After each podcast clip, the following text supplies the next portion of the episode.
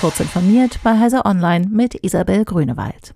Das Ministerium für digitale Entwicklung in Russland hat bekannt gegeben, dass es eine Zertifizierungsstelle für TLS-Zertifikate gegründet hat. Damit will Russland sicherstellen, dass Besucher russische Websites trotz Sanktionen weiterhin aufrufen können. TLS-Zertifikate stellen sicher, dass Webbrowser und Server über eine gesicherte und verschlüsselte HTTPS-Verbindung kommunizieren. Im Mozilla Forum gibt es eine Diskussion, dass Russland sich als Zertifikatsinhaber als Man in the Middle in Verbindungen einklinken und diese belauschen könnte. Von technischer Seite ist das möglich, Beweise dafür gibt es derzeit aber noch nicht. Sachverständige aus der Informations- und Kommunikationsbranche zeichnen ein düsteres Bild, was den Ausbau mobiler und stationärer Breitbandnetze in der EU angeht. So ist etwa keiner der vom Dachverband Digital Europe befragten Experten sehr zuversichtlich, dass Europa unter den derzeitigen Bedingungen im künftigen 6G-Rennen die Führung übernehmen wird. Die Brancheninsider drängen darauf, dass die EU bereits jetzt ambitionierte Ziele für die kommerzielle 6G-Einführung festlegt.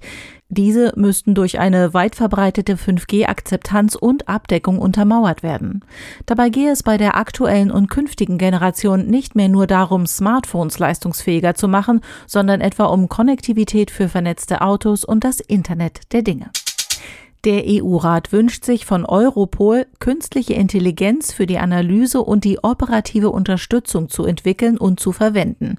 Wie das in verantwortlicher Weise geschehen kann, ermittelt die Europäische Polizeibehörde nun. Ein sozialverträgliches Rahmenwerk und das AI Accountability Framework sollen in ein Toolkit fließen, das Praktikern helfen soll, die Verantwortlichkeitsprinzipien für verschiedene Anwendungen von KI und des maschinellen Lernens im Bereich der inneren Sicherheit konkret umzusetzen. Die Fotoplattform Pinterest will verstärkt Geld mit Onlinehandel verdienen. So solle es für die Nutzer personalisierte Shoppingangebote geben, kündigte die US-Firma an. Die Idee dahinter sei so etwas wie ein persönlicher Concierge für den Einkaufsbummel.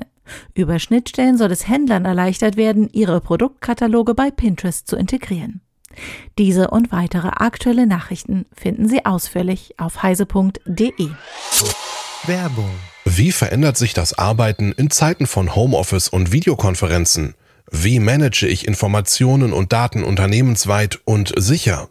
150 Minuten Keynotes, Diskussionen und Talk mit zahlreichen ExpertInnen über die wichtigsten Digitalisierungsthemen unserer Zeit. Das Digital-Event am 17. März ab 9.30 Uhr, die Digital Perspective 22. Mehr Informationen und Anmeldung unter digital-perspective.de.